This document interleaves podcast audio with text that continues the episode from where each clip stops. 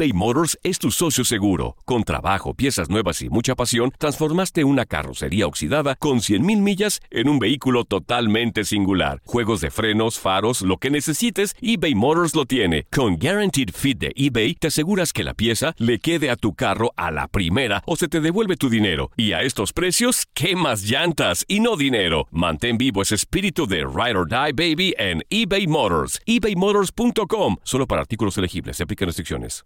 Aloha mamá. Sorry por responder hasta ahora. Estuve toda la tarde con mi unidad arreglando un helicóptero Black Hawk. Hawái es increíble. Luego te cuento más. Te quiero. Be All You Can Be, visitando goarmy.com diagonal español. Hacer tequila, Don Julio, es como escribir una carta de amor a México. Beber tequila, Don Julio, es como declarar ese amor al mundo entero. Don Julio es el tequila de lujo original, hecho con la misma pasión que recorre las raíces de nuestro país. Porque si no es por amor, ¿para qué? Consume responsablemente. Don Julio Tequila, 40% alcohol por volumen, 2020. Importado por Diageo Americas, New York, New York. When something happens to your car, you might say,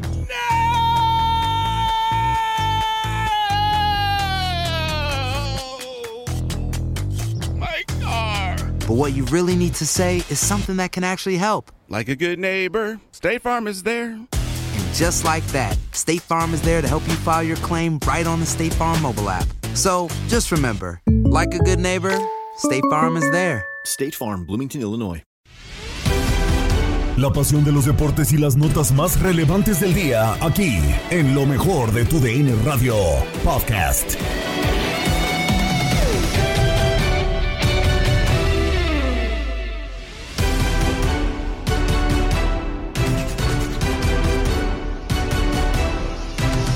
Todo el análisis del empate 2 a 2 entre Alemania y México. El proceso de Jaime Lozano continúa con viento en popa y lo analizamos en línea de 4. Locura te trae más datos acerca del rival que venció México y de los enfrentamientos en contra de la selección germana. Los Phillies de Filadelfia dan un paso más después de derrotar 10-0 a los D-Backs de Arizona. Con esto y más comenzamos lo mejor de tu DN Radio.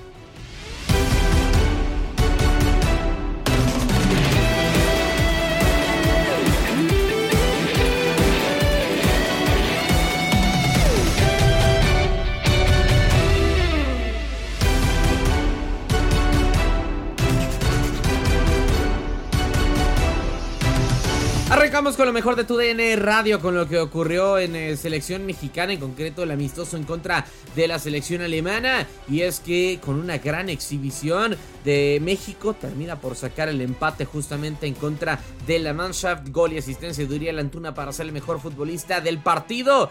Y cierra la fecha FIFA Jaime Lozano con una victoria 2 por 0 en contra de Ghana. Además, obviamente, del ya mencionado empate en contra de la selección alemana. Todas las conclusiones las tienes a continuación en Inutilandia y Misión Fútbol.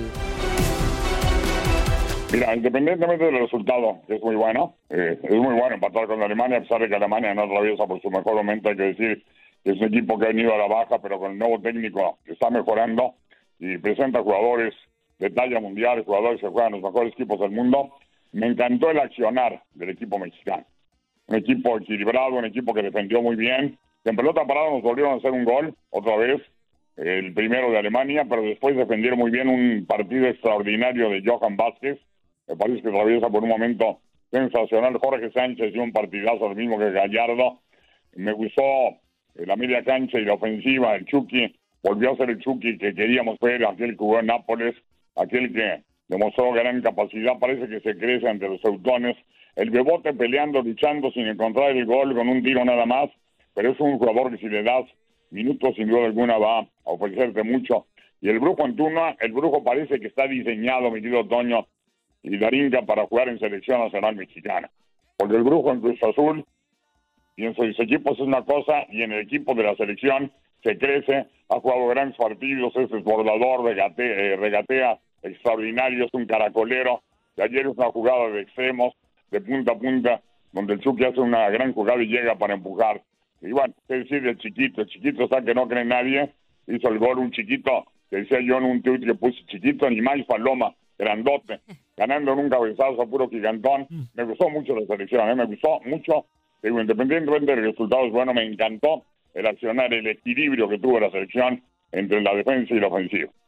Sí, claro, de acuerdo con eso. El tema de que, pues, al momento, el director técnico Jaime Lozano parece ser el ideal para poder estar en ese puesto y pues además que se ha entendido la estrategia que quiere implementar dentro de la selección mexicana. Pero bueno, quisiera ir a hablar uno de los temas más intensos de estos últimos días, que ha sido el tema de la delantera con Santiago Jiménez, que si merece estar en el 11 titular o no. Eh, el día de ayer, pues esperaba que fuera protagonista, y sí fue protagonista, pero bueno, lamentablemente fue protagonista de una terrible falla. ¿Esto cómo deja parado al jugador? Y bueno, destacar también que muchos aficionados pues están inconformes, ¿no? Con el hecho de que haya fallado de tal manera ese, ese gol que en ese momento hubiera significado el empate para México. Sí, sí, bueno, hay que decir que todos fallamos en la vida. Claro. El Bebote no escapa de eso, tuvo una jugada clarísima para meterla. Eso no quiere decir que no, no merezca. Yo no lo veo como un titular incuestionable. Hay muchos jóvenes que lo ven, critican mucho a, a Jiménez, a Raúl Alonso, luego de Tepesi eh, critican a Henry Martín. Yo creo que hay una bendita competencia entre tres centros delanteros. Y no por Quiñones, porque Quiñones para mí no va a jugar ahí. Quiñones va a jugar por izquierda, va a competir con el Chucky, va a competir con el Chino Huerta, o puede competir si cambia el sistema, el actual Lozano a un 4-4-2 o un 10 que no tenemos, a competir con Córdoba, por ejemplo. Pero bueno, el rebote sí no, no me parece que pueda ser el titular incuestionable, como muchos dicen. Deben de darle minutos, va a seguir compitiendo Raúl Alonso Jiménez es un jugador más hecho, con más experiencia.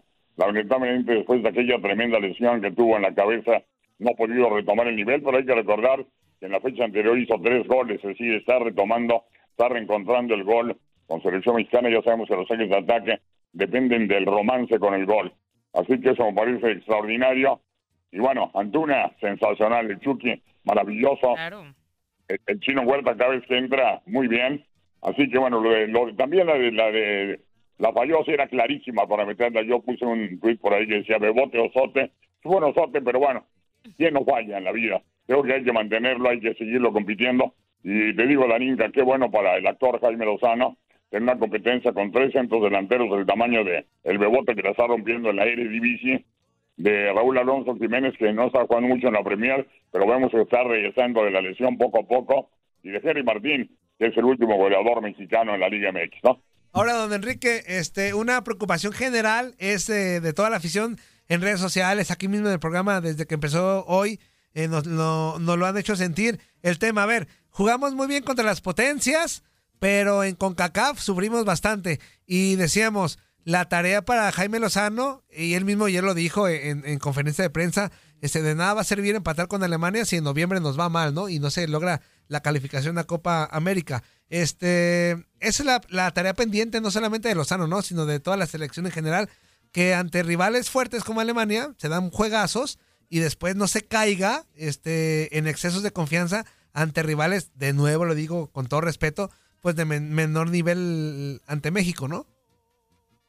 Eso ha sido, lamentablemente, Toño, es algo que se ha venido dando en el fútbol mexicano, no de hoy, de toda la historia. Ante las grandes selecciones nos crecemos, damos grandes partidos, competimos de, de, de nivel a nivel, sube la mentalidad, ponemos todo y cuando tenemos equipos inferiores a nosotros del pelo, viene una situación mental, lo he manejado muy bien Ricardo Antonio Lobolpe, el problema del futbolista mexicano es mental, subestimas y vienen los malos resultados. Eso tendrá que manejarlo mucho el actor, porque si no consigue la calificación a Copa América, yo desde ahora te adelantaría que sería el adiós de Jaime Lozano. Si no logras el boleto para ir a Copa América, a Jaime Lozano le cortan la cabeza ahí, no seguiría. Está obligadísimo a ir a Copa América porque además es el único termómetro, Toño y Darinka, que vamos a tener real antes de la Copa del Mundo. Como ahora no tenemos eliminatoria ser uno de los tres países sedes junto con los Estados Unidos y Canadá, el termómetro lo vas a tener en la Copa América donde puedes enfrentar a los grandes Brasil, Paraguay, Argentina, Chile, Uruguay. Ahora anda crecidísimo el equipo de Venezuela, eh, Perú, Colombia en fin, Uruguay, que ahora manejado por el loco Bielsa, está jugando extraordinariamente bien al fútbol. Entonces, todo eso es, necesario. O sea, el, el, actual Lozano tiene que llegar y la selección tiene que llegar a Copa América, porque si no sería un fracaso del tamaño del mundo. Y ojalá que esa, esa situación la hagamos a un lado, porque eso no es de hoy, es de siempre. ante los grandes rivales se crece el equipo mexicano de los grandes partidos y ante los que son de su pelo para abajo subestima y, y tiene actuaciones flojas.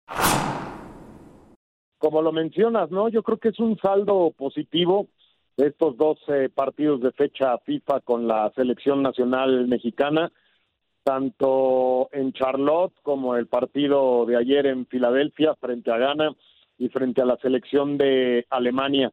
Yo creo que lo que más nos gusta a todos es que la selección empieza a, tener cierta personalidad bajo el mando de Jaime Lozano. Se gane o se pierda, porque te soy sincero, mi Toño, en buena medida, y a mí lo que menos me hubiera eh, obviamente importado es el marcador, a no ser que hubiera sido una goleada estrepitosa, ¿no? Pero en cuanto a funcionamiento, en cuanto a propuesta, en cuanto a actitud, yo creo que vemos a una selección mexicana que nos deja un punto de inspiración y una buena base de lo que pueda venir para los próximos eventos eh, oficiales dentro de selección mexicana. En términos generales, mi Toño, eh, me quedo con pocas dudas eh, y si quieres las vamos platicando una por una y no son tantas. Yo creo que son más los aspectos positivos que los aspectos no negativos, dudas. Yo no las pondría como aspectos negativos. Por ejemplo, la portería si bien en este momento no hay un arquero mejor que Paco Memo Ochoa en el fútbol mexicano, nos surge saber, Toño, quién es el segundo gran arquero de la selección mexicana de fútbol, aquel que tenga la oportunidad de que en determinado momento, cuando venga alguna variación eh, en el nivel de juego de Paco Memo, lesión o lo que tú quieras, pueda eh, ser solvente bajo el el marco del equipo mexicano, ¿no? Esa sería mi primera. Sí, no, no, de acuerdo. A ver, hoy en día, yo lo, lo, platicábamos ayer con, con Anacati, Jorge Sánchez y también eh, Gabo Sainz, eh, que en esta situación, si Ochoa no está, tenemos la gran duda de que tenemos una brecha muy grande sobre los arqueros que hoy en, eh, hoy en México. En este caso, te pongo una lista y tú me dirás cuál para ti será el que se perfila. Es Luis Ángel Malagón, ya regresó Carlos Acevedo, faltará ver cómo está en nivel y cómo está en ritmo. Si llega y vuelve a jugar como siempre ha sido, creo que es candidato natural estar en la selección mexicana. Acevedo, Malagón, Julio González y ya no, Lalo, no sé cuál de los tres sea el, de tu agrado para ser el segundo por cualquier emergencia. Sí, sí, y a lo mejor podríamos incorporar ahí algún otro nombre, pero prácticamente estas tres opciones serían las principales, pero las principales serían eh, Malagón, por supuesto, y Acevedo.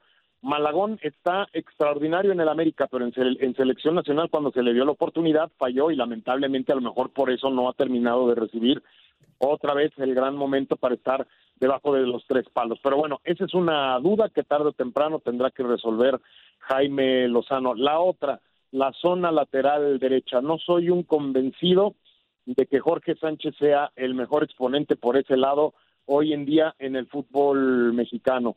Me quedo con las ganas de haber visto eh, a Kevin Álvarez, por ejemplo, por esa misma zona de la derecha.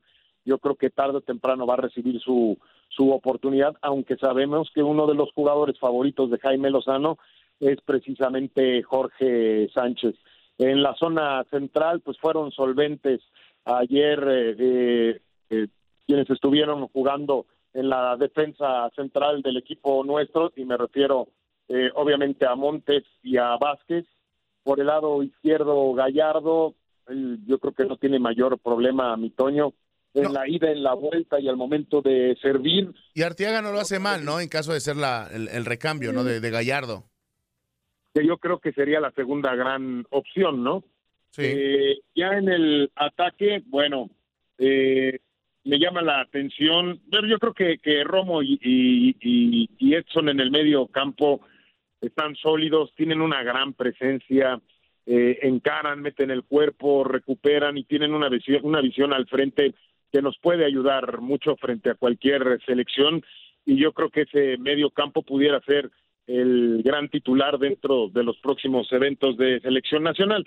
Los volantes, mi Toño, ahí a lo mejor podemos tener eh, cierta controversia. El caso de Uriel Antuna, que aunque ayer asiste y mete un gol, la verdad a mí me desespera mucho ver la cantidad de acciones, la cantidad de acciones que por derecha genera y que solamente haya podido mandar un buen servicio eh, a- al área, ¿no? Afortunadamente fue el servicio para el chiquito Sánchez que termina que termina rematando bien, pero híjole, yo creo que Antuna tendrá que ponerse a trabajar, si no en determinado eh, momento el chino Huerta podría ser la opción y hacer el cambio de banda a lo mejor, mandando por derecha al Chucky Lozano y al chino Huerta poniéndola por, por izquierda. Eh, Santi Jiménez, cuestión de tiempo para que empiecen a caer los, los goles, mi Toño, y el que me ha dejado enamorado, el que me ha encantado, el que me ha convencido, el que yo creo nos llenó prácticamente el ojo a todos, fue Eric el chiquito Sánchez, que no porque le hagan falta centímetros de estatura, cubre cualquier zona del campo y ayer hasta con un gol de cabeza nos termina de convencer a todos.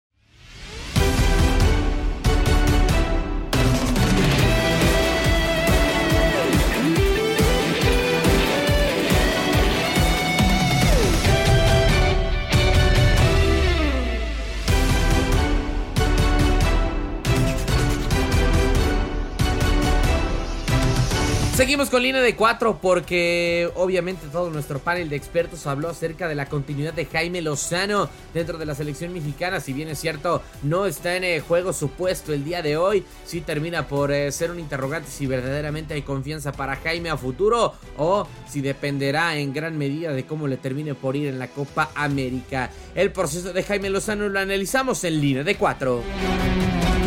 ¿Ustedes creen que hay confianza de parte de la Federación Mexicana de Fútbol plena para Jaime Lozano? Por eso ac- acoté lo de plena, porque me queda claro que algo debe de haber para que esté ahí, ¿no? Plena confianza. Arranco, Tate, contigo. No, no, no, no, ¿Pero por porque desde el inicio en la Copa Oro de que era interino, eh, yo lo he dicho, me parece que una decisión que no debió haber sido. Si te la ibas a casar con Jaime Lozano, tendrías que haberlo hecho desde la Copa Oro y dejarlo fijo desde el comienzo hasta, hasta el final y no esperarte a ver si eras campeón y determinar, porque no fue de inmediato, ¿eh? no ganó la Copa de Oro y, y dijeron terminando, "Ah, Jaime Lozano se va a quedar como técnico fijo, ¿no? Pasaron algunos días para decir, pues nos la vamos a jugar con eh, Jaime Lozano, eh, Lamborghini, que tanto te gusta, Chiquis, en las No, no me publicaciones. gusta nada. Eh, y que pues están dándole la chance, ¿no? Yo también lo veo como que es el títere hoy, el que pueden manejar. Ah, ya te eh, fuiste más fuerte, Tate, ¿eh? No, pues sí. Ay, lo- lo he vienes dicho. con todo, papá. Lo he dicho, lo he dicho. Se, se contradice en, lo, me que gusta, dijo, me en lo que dijo con la Copa Oro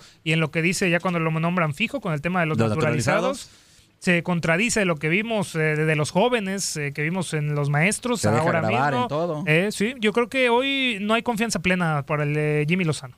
Cántalo. Si tú lo dices es porque tú sabes algo sobre la federación, No, ¿no? no, no, si no, hay confianza, si no hay plena Ah, ya eres confianza. insider. No, o sea, ¿quién sí, sí, dice? tú- ¿A no, quién- no, yo- a quién tú me refieres? dices, tú me dices Es que, es que la no hay plena confianza. te estás volteando a ver a Que alguien. que no hay plena confianza. ¿A mí, entonces, Chiquis, me tú- dices? sí, yo te pregunto, Chiquis, entonces No, tú yo sabes estoy haciendo una pregunta. No, pero tú sabes entonces algo por lo cual no hay confianza plena en, la- en el Jimmy. No, a ver, yo lo he dicho abiertamente aquí que en la semifinal Copa Oro, la Federación Mexicana decía, Jaime Lozano no va a ser el técnico. Por eso mi pregunta es, ¿ustedes Entonces creen? tú sabes, entonces realmente tú sabes que por dentro todavía no hay una confianza en el Jimmy. En cuanto tenga su Pero primer tú, ¿tú qué se va a ir. crees? Más allá de lo que yo pueda decir o no, porque lo que yo pueda decir Yo puede creo que se ni está, cierto. se está ganando el crédito. Al final creo Es decir, que, ¿no? Yo creo que sí se queda. Yo creo que hoy en día Jimmy ya tiene esa confianza. Para mí. Porque se la está ganando. O sea, Pues para ti ya tiene la confianza. Para mí sí. ¿Pero no la tenía? Pues yo te pregunto si no la tenía desde el Tú te- te inicio. Una pregunta con una pregunta, ¿qué onda? Sí, sí, ya es no una entendí, pregunta. o sea... Es una pregunta sencilla. Para ti la Federación Camacho, Mexicana no va a tiene pasar nada. Sí, para ti la, la Federación Mexicana tiene plena confianza en Jaime Lozano. Por lo que ¿Sí o no? ¿Y mostraron ellos, por lo que mostraron ellos, no. Al inicio. Al final la presión hizo, hizo que se quedara el Jimmy. Y al final Jimmy está aprovechando su oportunidad. Entonces hoy sí, hoy sí Hoy tiene sí. la. Ah, Ok, ahí está, ahí no está, había, ya. yo hoy sí. Raúl. ¿Tú, Raúl? Pues me dejaron picado. O sea, primero lo que tú dices, Chiquis, es una conjetura, ¿no? Si en semifinales no te garantizaban la continuidad de Jimmy, es porque no tenían confianza en él, ¿es lo que tú dices? ¿O, o tienes información adicional de Eso que, es lo que yo no pregunto. confiaban en Jimmy? No, yo creo, yo voy con Tate, yo creo que no confían en plenamente por O lo sea, que lo tuyo comento. era una conjetura, nada más. No, después de la Copa Oro, pregunta Raúl, de que No, la que- decisión de que- quedarse. No, no, antes. Ajá, en las Porque tú citabas, semifinales. Chiquis, que, que te basabas en que en semifinales de Copa Oro no se atrevían a garantizar la continuidad del Jimmy, ¿no? O sea, O lo tú tuyo es una sabías. conjetura de la falta de confianza o sabías algo más. Ah, no, yo ahí sabía que en la previo a jugarse la semifinal de la Copa Oro, la semifinal, era un no, se queda Jaime Lozano. Tan es así que después eh, vino lo que bien acotaba Tate, que decía que después vino un, un análisis, y así tal cual lo dijeron, eh, eh, Cisniega fue que lo dijo, vendrá un análisis profundo para ver quién es el técnico. Eh, eh, Perfecto, pero eh, es lo que todos vimos, ¿no? La secuencia de cómo se fue dando los acontecimientos. Sí, sí, sí. Antes de la Copa Oro te decían, no, él es interino y ya lo sabe, de que no se va a quedar, ¿no?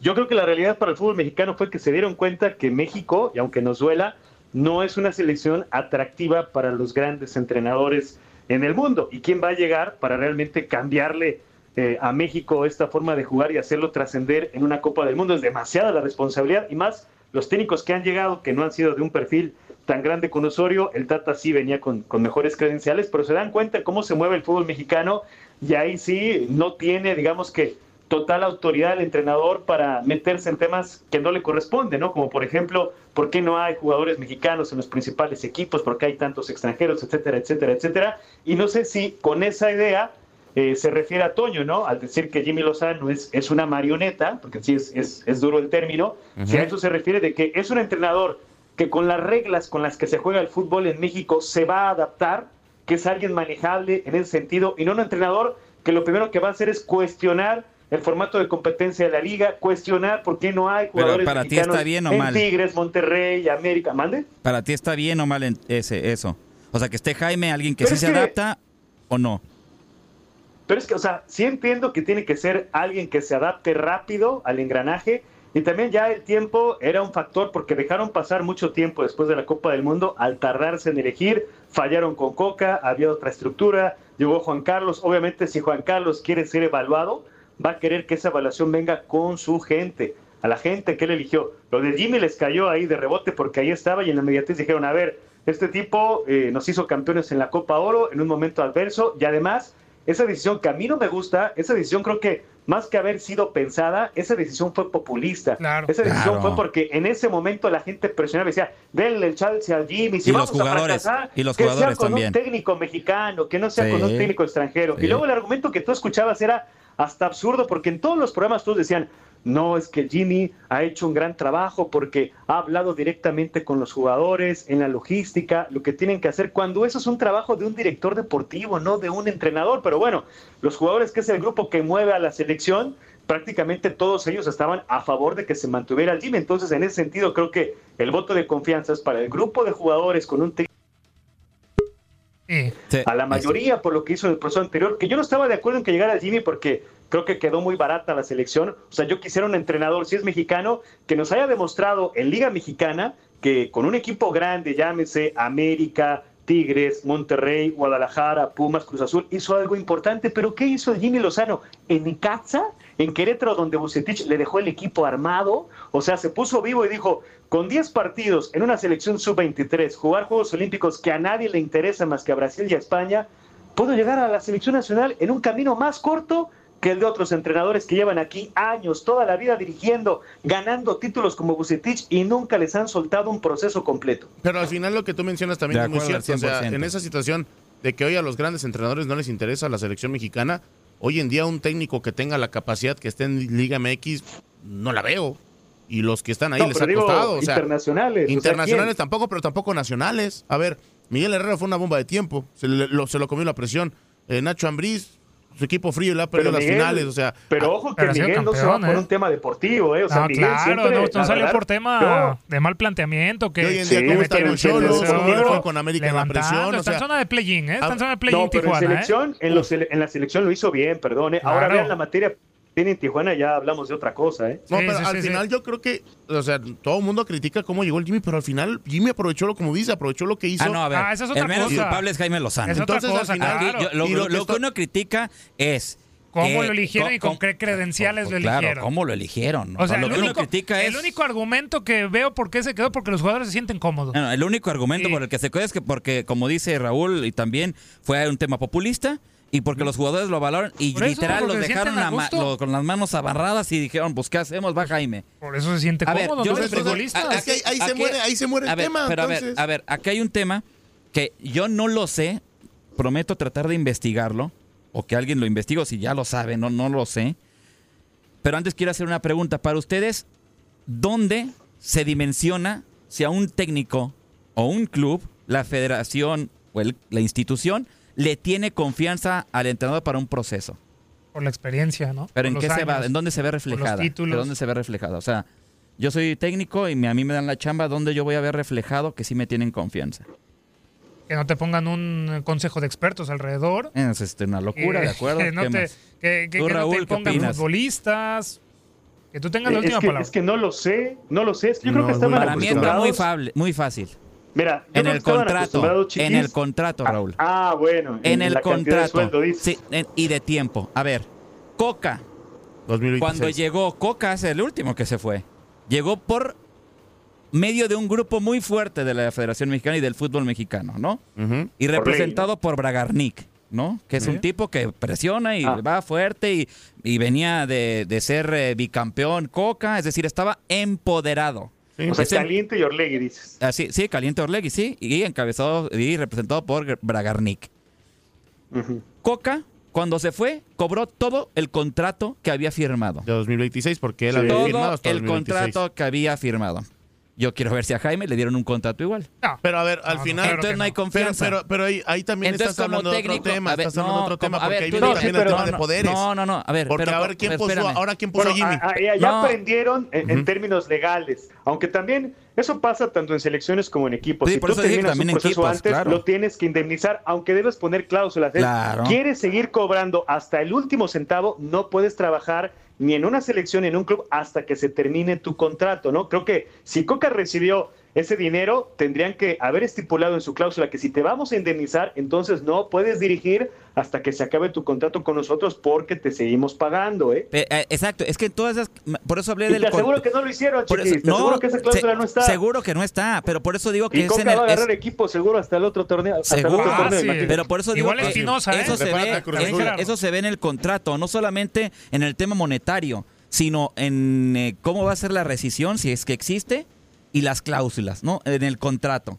Ahora, por- Pero siendo pero Jaime, no, pero ¿por qué quiero llegar a ese punto del contrato? Porque muchos cuestionaron a Jaime de por qué si criticó antes lo de Julián, hoy sí lo pone, o hoy sí lo llama. ¿Por qué Ochoa no lo cambia y siempre es Ochoa? Porque si con, con un contrato que tú tienes como Coca, Coca cambiaba cada rato, porque sabe, este es mi proyecto y si me corren me pagan completo. Entonces estás dando Jaime entender que el proyecto, fu- que el proyecto Jaime no es de está- Jimmy. No, no, sí es de él. Pero tiene un contrato ver, que tiene que ganar y ganar y ganar y ganar y ganar y ganar. Pero- pero a y cuando tienes que ganar, perdón, tienes que poner a los mejores. Así así haya dicho, ay, Ok. ahora pero- Z. Y así esté eh, eh, partidos amistosos, sea contra Uzbekistán, va Ochoa, O sea, porque tengo sea, que ganar. ¿cuál es, o sea, ¿cuál es el punto para El- ti? el- ¿Que el- sea, No, el punto es que en un ¿se ha proceso. contradicho en algo? O sea, No. tú, tú te estás contestando la pregunta de que no hay confianza porque no le dieron un mayor contrato a No, Jaime que- que Lozano. lo quiero, quiero investigar bien cómo está ese contrato, a ver si, si es, si, si Pero es así para o ti, no. por ser Jaime Lozano, ¿crees que el contrato tuvo que haber sido superior? Porque te bajaste también del perfil de entrenador. Y obviamente No, Jimmy no iba a en, exigir en lo que dinero cobró no, Osorio, en no dinero no, lo que cobró en Martín. dinero o no, sea, era en, un en- técnico en cláusula sí. Y no hay punto de comparación económico. de Lozano con Coca, con todo respeto. Por eso, Coca pero en es cláusula mucho, sí. Es mucho. Lo que pasa es que, a ver, quiero tú- ver que Lozano haga bicampeón al Atlas.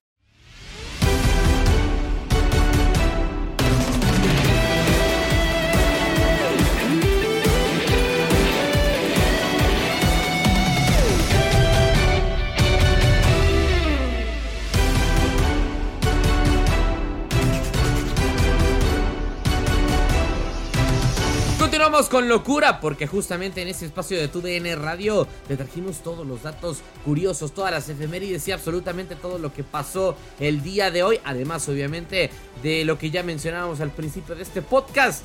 De datos curiosos de la selección alemana cuando se enfrenta a México. Escuchas a continuación, locura. Yo, oiga. Oiga, Sí oigo, estamos a- no me, no me va a decir, no, me- no se va a enojar conmigo. ¿Ahora por No. O sea, es que yo estuve más al pendiente de los Phillies, oiga. Ay, gano más. Pero ya me, me puse a investigar unos datos, pues. A ver, cuéntelos. Y mire, pues ayer México y Alemania con ese juego llegaron ya tres encuentros que se enfrentan. Pero Alemania pues tiene seis ganados, cinco ya han empatado y dos victorias para México. No está tan gacho, pues, ¿eh? No está tan No, gacho. tampoco está La tan gacho. Ah, no. tampoco. No. Y es que es la segunda ocasión en la historia que Alemania suma dos partidos sin poder vencer a México, entre 1985 y 1998. Mexicanos y alemanes se midieron en cuatro ocasiones, con un triunfo mexicano, dos empates y la única victoria alemana en ese lapso fue en la victoria por penales en aquel México de 1986. Iré a Don Peter y señorita Darinka se enfrentaron ya en cuatro Copas del Mundo con tres victorias teutonas. ¿Por qué les dirán teutones? Y un triunfo mexicano. La victoria allá en Rusia 2018. De esas tres victorias alemanas, dos sirvieron para eliminar a México. Oiga nomás. Yo nomás conozco los neutrones. Ah, caray. Qué bueno que no conoce los otros que siguen. Porque esos son, híjole, yo no le entro a esos. Electrones, electrones. Ah, no, y los, y los de Plutón y los de Plutón, esos son otros, ¿verdad? Esos Oiga, son plutonianos. Mejor le digo que ya con los cuatro goles de ayer, la diferencia de goles de 26 a favor de Alemania por 11 de México, pues ya quedó para un más 15 nomás, pues. ¿Eh? De los germanos sobre México, la peor goleada fue aquel 6-0 en Argentina 78. Hijos de su madre, ¿cómo, cómo, les, cómo les fue allá? Regacho. Re feo. Ey. Y. Hoy celebramos al niño del pastel. ¡Feliz cumpleaños te deseamos porque en locura estamos! ¡Ey, señoras y señores! Sí, sí, en 1956 nació en Praga, en la República Checa. ¡Qué bonito lugar, precioso! La gran extenista Martina Navratilova, máxima ganadora del torneo de Wimbledon, con nueve títulos. Fue la número uno del mundo durante 332 semanas durante su carrera, en la que ganó 18 títulos de Gran Slam. Y en 1958 nace en Buenos Aires Julio Olartiocoechea, ex defensor surgido del Racing Club, eh, campeón del mundo con Argentina en el 86, campeón de liga con el River Plate y está cumpliendo 65 años. En 1975 nace en Caguas, Puerto Rico, el actual manager de los Boston Red Sox, Alex Cora, campeón de la Serie Mundial con Boston en el 2018. Y hoy estaría cumpliendo 97 años de edad el hombre que inventó el rock and roll, el gran Chuck Berry, quien nació en San Luis, Missouri en el 26, considerado como uno de los cinco músicos influyentes de la historia del rock. Murió en el 2017 a los 90 años, autor de la de Johnny B. Good. ¡Ay, ay, ay! Es un rollo, Ese ¿no? eh? Bueno, feliz cumpleaños hasta donde esté. Tal día como hoy.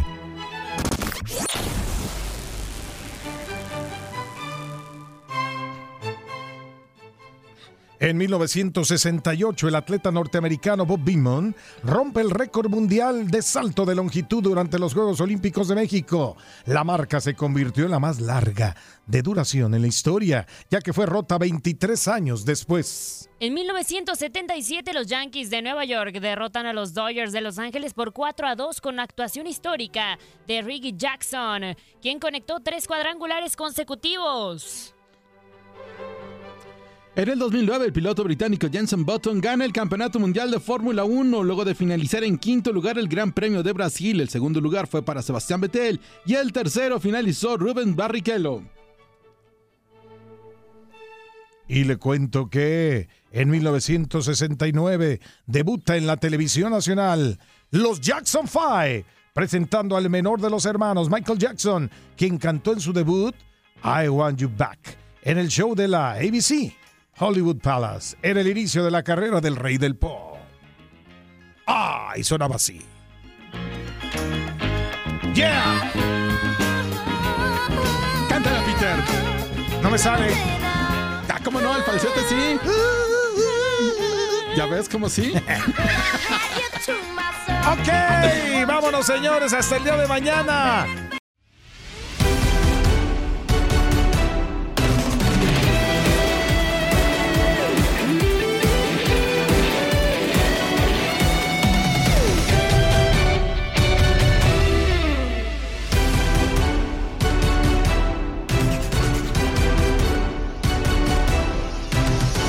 Con las grandes ligas de béisbol porque los Phillies de Filadelfia derrotaron 10 por 0 a los eh, D-backs de Arizona. Y con esto ya dan un paso más grande rumbo a la Serie Mundial. 2 por 0 se pone en la serie para los de Filadelfia. Y el resumen y el análisis sobre todo también de este partido lo escuchas en Desde el Diamante la segunda victoria por parte de los Phillies de Filadelfia sobre los Diamondbacks de Arizona. Beto Ferreiro, 10 carreras por cero. Una despiadada ofensiva, los dos honrones de Kyle Schwarber y pues también apoyado con los cuadrangulares de Trey Turner y el par de imparables que terminó conectando JT Realmuto. Y de nuevo el picheo de los Phillies. Beto, Aaron Nola. Bueno, dijo, Zach Wheeler puso la vara alta en el primer juego de la serie. Yo también tengo que llegar aquí a lucirme. Lo de Kyle Schwarber, Beto Ferreiro, en postemporada, conectó seis honrones por Filadelfia el año pasado en postemporada y ya acumula 18 honrones en su carrera en postemporada, igualando a Reggie Jackson y Mickey Mantle. Solo hay seis peloteros con más vuelas cercas en playoff en la historia. De esa magnitud es lo que está haciendo el señor Kyle Schwarber, ¿eh? No, y si fuera solamente Kyle Schwarber, que lo que está teniendo es una temporada histórica, y usted lo resaltaba, eh, comparándolo con grandes nombres, pero si fuera solamente Kyle Schwarber, pero ahí también Trey Turner, que está teniendo una postemporada tremenda, está batiendo 500, ¿eh? 500 en la postemporada eh, Trey Turner, el propio Bryce Harper, que está batiendo 385. Eh, Alex Bomb, que cuando no batea brilla la defensa de clase de jugada anoche. Eh, lo de Stott, el segunda base, que también ha sido uno de los protagonistas. Lo de Real Muto no se puede quedar atrás. Ayer otra vez de 4-2 de Haití Real Muto con tres carreras impulsadas está bateando 300. Y ni hablar de Castellanos, que otra vez ayer Castellanos dando el paso eh, con Jonrón y todo, 3.45 en la postemporada, Brandon Marsh. Es que son todos, Luis. Es una alineación que mete miedo del 1 al, al 9. Por eso es que en la serie contra los Grados de Atlanta, yo decía, si bien Atlanta es favorito, yo no lo veo esa gran superioridad, porque es, es, un equipo que estuvo aquí el año pasado y yo te mencioné tantas veces, llegaron al año pasado a la Serie Mundial sin un Trey Turner, que para mí es uno de los mejores torpederos en grandes ligas. Si tú mencionabas lo de Aaron Nola, bueno, no sabe lo que es perder 3 y 0 con un promedio de efectividad de 0.96 esto es bueno decirlo una y otra vez. 0.96 Aaron Nola.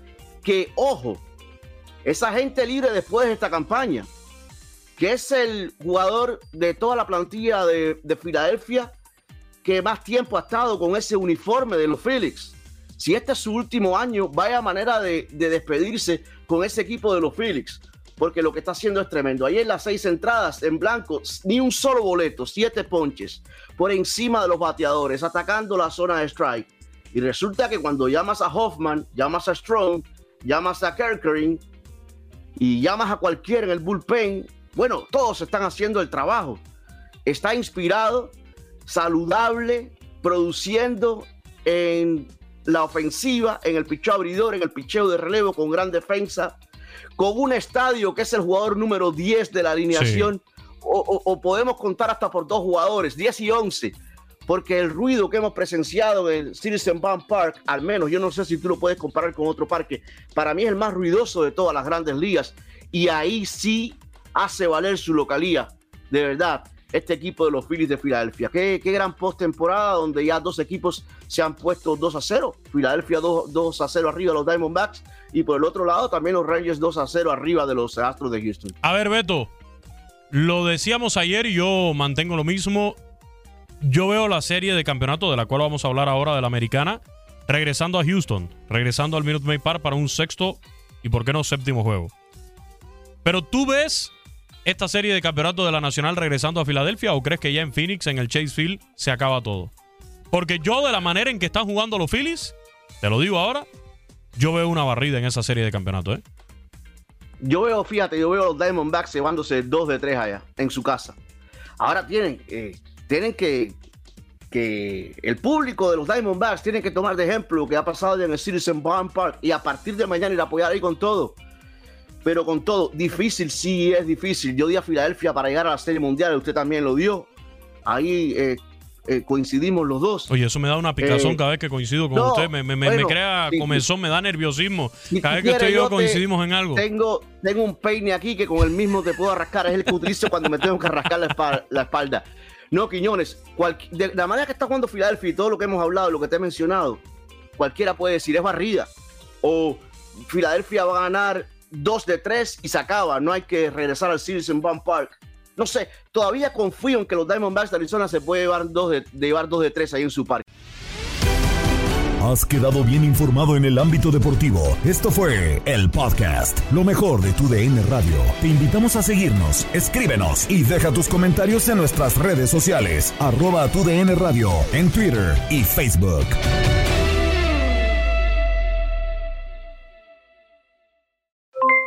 Aloha mamá, ¿dónde andas? Seguro de compras. Tengo mucho que contarte. Hawái es increíble. He estado de un lado a otro con mi unidad. Todos son súper talentosos. Ya reparamos otro helicóptero Blackhawk y oficialmente formamos nuestro equipo de fútbol. Para la próxima te cuento cómo voy con el surf y me cuentas qué te pareció el podcast que te compartí, ¿ok? Te quiero mucho. Be All You Can Be, visitando goarmy.com diagonal español.